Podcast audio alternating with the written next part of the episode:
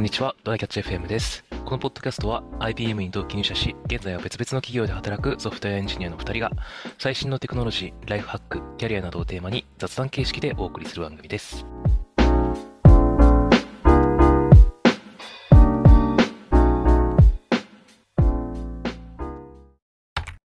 えっと、またちょっと映画見てきたんで、感想っていう雑談なんですけど、見てますね、はい。はい。あのね、リトル・マーメイドをね、見てですね、これまあ、あのー自分から見に行ったっていう感じじゃなくて、うんまあ、うちの奥さんが見に行きたいっていうことだったので、うんまあ、一緒に見に行ったんですけど、はい。まあ、ああいうディズニーの実写版って、まあ、他にもあるじゃないですか。前、えー、5年くらい前にアラジンを見に行って、うんまあ、それは結構良かったんですよ。はいはいはい。うん。ウィル・スミスがジーニーをあれは絵面で面白いから。そう敵役のやつなんですけど、まあそれでまあ今回もまあ面白いかなと思ってついていって、うんまあでもなんかこう、今結構話題になってるじゃないですか、リトル・マーメイド。はいはいまあ、あちょっとあんまりいい意味ではない気がするが。まあ何かというと、あの、リトル・マーメイドの主人公のアリエルが黒人の役者の人がやってると。いうので、まあなんかアメリカとかだと、なんか Not My アリエルっていうなんかハッシュタグとかが流行ってるみたいなこともあるっぽいですね。私の知ってるアリエルじゃないみたいな。うん。まあ、そうやろな。そうそう。で、まあ、これって、まあ、なんだろうね、一種のこう、ポリコレの、まあ、完全にそうやろね。だってうん新しく自分らで作らずにさ、もともと、もともとあったものに乗っかってポリコレの主張しようっていうのがもう、もう完全に悪意でしょって思っちゃうけど。うん。で、まあ、そうね、監督はでも、まあ、その、もろもろのね、演技とか歌とかもまあ必要になってくるから、まあ、そういうのを総合的に判断して、まあ、あの人に決めたみたいなことはまあ言ってるんだけど、うんまあまあ、えー、そこはまあ、わかるとして、うん。まあ実際その、ね、アリエル役の人もすごい歌うまかったし、まあ全然その見てて違和感ないというか、まあ俺みたいな人はそこまでその原作にこだわりがないからみたいなところあると思うんだけど、そうだよね。そこでかなり変わるよね。きっとイメージが。そうそうそうそう。まあでもただ、その原作に全くこだわりのない、俺ですらすごく違和感を抱いたのは、やっぱりそのアリエルの、うん。えっと、兄弟？ああ、はいはがい。、もうなんかあらゆる人種がいるんですよ。アジア系もいるし、なんかインインド系かな、なんかまあそこら辺の人種の人もいるし、うん。うんあのちょっと北欧っぽい感じの人もいるし、うん。これはやったなみたいな。そうだよね。てか、うん七つの海を股にかけた七股の王様になってないみたいなとこちょっとあるようん、そうだね。ね。いろんな奥さんおったんやな、みたいになってるよ。そうそうあれそうそう。まあ王様だからね。あの、そういうことはあるだろうけど。あの、まあ、それ、あの、まあ、海の事情じゃないですか。で、そうだよねその陸側の王様の方の、もううんまあ、あれ白人だけど、白人の役者さんがやってるけど、お、お母さん黒人なんだよね。え、あ、王子様の？王子様側も、お母さん黒人で、なんか僕はなんかその、本当の子供じゃないんだみたいなことをなんか言ってたけど、なんかそこのところに深掘りされず、うん。あーどういうことなんだろうな、みたいな、ちょっと引っかかるな、みたいなことはまあ、ありましたね。中なんか中途半端感はあるな。なんかうね、ん。王子様は白人だし、そもそもなんかカリブ海なんでしょ、あれ。カリブに黒人の方が多いのは、昔、その、奴隷で連れてきてこられたからで、なんか別に先住民はそこの、なんかね、あそこ。も、なんかちょっと地名とかが、こう、ちらほら出てきてて、なんかうん俺がなんか、こっちこ、このところがスペインだよとか、なんかブラジルはここだよとか、地図をなんか説明してるシーンとかあって、まあだからなんか余計そういうツッコミが入ってしまうみたいなところもまあ、あるんかなと思って。ね、確か原作、あの、人魚姫レベルの原作まで遡ったら、うん。地域とかの限定ってそんないなかったよね。多分だああ、けどそうなんだ。なるほど多分ね。ね。だ、だったら、だからもう、てか、ディズニーだしさ、ファンタジー世界でよかったのに、なんで、まあそうね、現実の世界はね現実を持ち込んだんだっていうところは、まあ、ありますね。まああと、まあちょっとこれなんか批判みたいばっかになっちゃってるけど、うんあのー、ポリコレ関連以外でちょっと気になったのは、うんあの、アリエルの、えっと、まあ友達の魚、普通の魚がいるんだけど、なんて名前だっけな。ああ、あの、なんか南国っぽいやつよね、アニメのバージョンだと。黄色と青のそう、フランダダー、フランダーってやつですね。うん。うん、こいつがね、まあ結構リアルな魚として登場するんだけど、うんなんかね、この、なんかそのアリエルが、その、海のこう、ところこう顔を出すのが一緒にこう来るんだけど、うん。なんかね、リアルな魚がね、うんその海面からね、ちょっと顔を出して、パクパク喋ってるんだけど、それがめっちゃ違和感があるっていう。アニメだとさ、まあ、ポケモンとかでもなんかそういうような書き方あるじゃん。なんか多分、トサキンとかちょっと、頭出してみたいな。でもね、リアルな魚がね、顔半分出してね、喋ってるってめっちゃ違和感あったね。す ごいね。さ、なんか酸素足りない時の水槽の魚みたいにな。そうそうそうそ まあ、その辺はね、まあ、ある意味、なんだこれっていう面白ポイント感はあるけど、う。うん。なんかあ、おに似たような感じで噂で聞いたやつだけどさ、あの、セバスチャンっているじゃん。あの、羊のカニの人ね。あ、カニね。はいはいはいはい。そうそうあの、アンダーザシー歌ってる人かな？そうそうそうそう。あのカニ、茹でられてないのに赤いっていう噂を聞いてさ、ああ、そうだね。それは赤かったね、確かに。赤いんだ、海の中でと思って。まあまあまあまあ。まあそこは、そうだね。茹でられた悲しい過去を持ってるのかもしれない。確かに。まあそういうまあ違和感はまあありつつも、まあでも、まあそういうアンダーザシーみたいなその定番曲というかもう、もうあれはもう伝統芸能ですよね。そうだまあ、あいうところがちょっとリアルにリメイクされてるところとかはまあすごく面白かったし、確かに。なんか本当のリアル魚とかカニが踊ってアンダーザシーやってるのそうそうそう結構面白そう。そう。あれはね、結構、なんだろう、映像とか、そういう意味でおもし面白いというか、うん。いい、いいなと思ったんで、まあそういう、なんか賛否両論あると思うんですけど、うんまあ一度見に行ってみてもいいんじゃないかなと思う作品ですね。はい。興味ある方はぜひ。はい、はい。じゃあ本題なんですが、はいはい。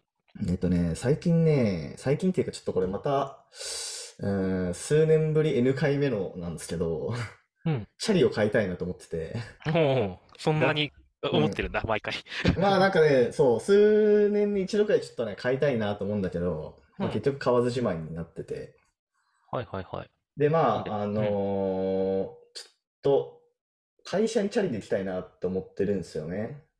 ああ、そっか。今は結構そのくらいの距離に出社してるんだ。まあ、そうね。まあ、あの、Google マップで調べたんだけど、チャリで行ったらまあ20分くらいで行けそうっていうくらいああ、ちょうどいいっすね。まあ、まあ、いい感じの運動にもなるうんので、うん、チャリ買いたいなと思ってて、まあ、あと、休日とかに買い物行くときにさ、うん。まあ、あの、電車で3駅、4駅くらいの距離のところもチャリで行けると、まあ、その買い物の時の移動とかも楽かなと思って、楽だよ、普段そうしてるけど。うん。そうそうそうそう。で、まあ、ちょっと買おうかなと思ってるんですけど、うん。えー、クロスバイクをね、買いたいなと思ってるんですけど、そうだね。クロスが多分一番ちょうどいいと思うよ。うん。だから、ロードはもうちょっと走る向けってことだよね。まあ、もう超、そもそもの初初心者の内容だと思うけど。そうだね。ロードはちょっと姿勢が変わるから、あの、なんか、初心者でやるのは、ちゃんとスポーツやりたいんじゃなければ、あんまりちょっと辛い、日常に辛そうっていうのと、はいはい。あの、ちょっと高いじゃん。だから、あの、防犯がちょっと気を使うとか、うん、うん、あのうん、普通はあれがついてない、ススタンドがついてないから、その辺に止めるのにあんまり向いてないから、なるほどつけないといけないとか、なんかね、クロスの方が割と街乗りやって、ちょっと止めてとかがやりやすい。なるほど、なるほど。で、そのクロスを買うときに、うんまずは何からこう絞り込んでいけばいいのかなっていうのが分かんなくてですね、はいはいはいちょっと。そのあたりを結構、その、自転車上級者である細田さんにお伺いしたいなと。上級者って言われるとだいぶ否定を入れないといけないけど、まあ、それは置いといて、ああの、そう、あの、なんだろうな、僕、いあの、先に断っておくと、僕そんなに、あの、情報を追ってるわけじゃないから、あなるほど。あの、トレンドとかは全然わかんないよっていう前提で、一般的なクロスバイクの話をすると、はい。まあ僕が知ってた頃の数年前の話だと、まあ、うんある程度5万ぐらいからかな、うん。先になると、ある程度メンテナンスをしながら長く乗れるもはい、はい、はい、はい。の。で、だいぶ安くなると、昔でいうイオンバイクさんとかが出してたような、うんえっとね、1万5000とか2万ちょっとぐらいからある、や、あの、クロスの中で、クロスと名の付く中で一番安いところぐらいになると、もう結構、なんだろうな、使い捨てって言うとあれだけど、あんまりなんか、メンテしながら長く乗る感じではない、ようん。なんか、こう、耐久年数というか、なるほど。ああの、性能とかになってくるイメージがあるから、あの、何年か、それこそ5年とかもうちょっととか乗っていきたいんだったら、あの、まあ、し調べてアップデートはするべきだけど、5年、5万くらい以上とかでから予そうね。算を決めるのがいいんじゃない？そう、えっと、一応予算は10万以内で買えたらいいなと思ってて、いやまあー、知ら、そう、全然余裕だと思うよ。うん で、それでまあ、それなりに質のいいやつをちょっと買いたいなと思っててうん、でもまあ、全然ブランドとかも、その、有名どころとかしかわかんなくて、まあ、ぶっちゃけね、有名どころを買えばいいと思うよっていう。あ、有名どころ買えばいいのか。有名どころって、うん例えば、うん今なんか普通にロードバイクとかググって、あの、朝日自転車、朝朝日っていう自転車屋さんあるじゃないですか。それはまあ、販売店だね。あ、はいはい。で、そこで、なんかこう、リリ一覧を見てるんだけど、うんまあ、ビアンキとかよく聞くなとか、まあ、あと、富士ってなんかこの間聞いたなとか、うんうん。まあ、あと、ブリヂストン。うん。っていうとか、まあ、あこういうのは聞いたことあるなと思うんだけど、まあ、どれがいいんだろうな、みたいな。ああ、なんか、おしゃれに見られたいかどうかとか、いろんな話あーがあはいはいはいはい。るよね、多分。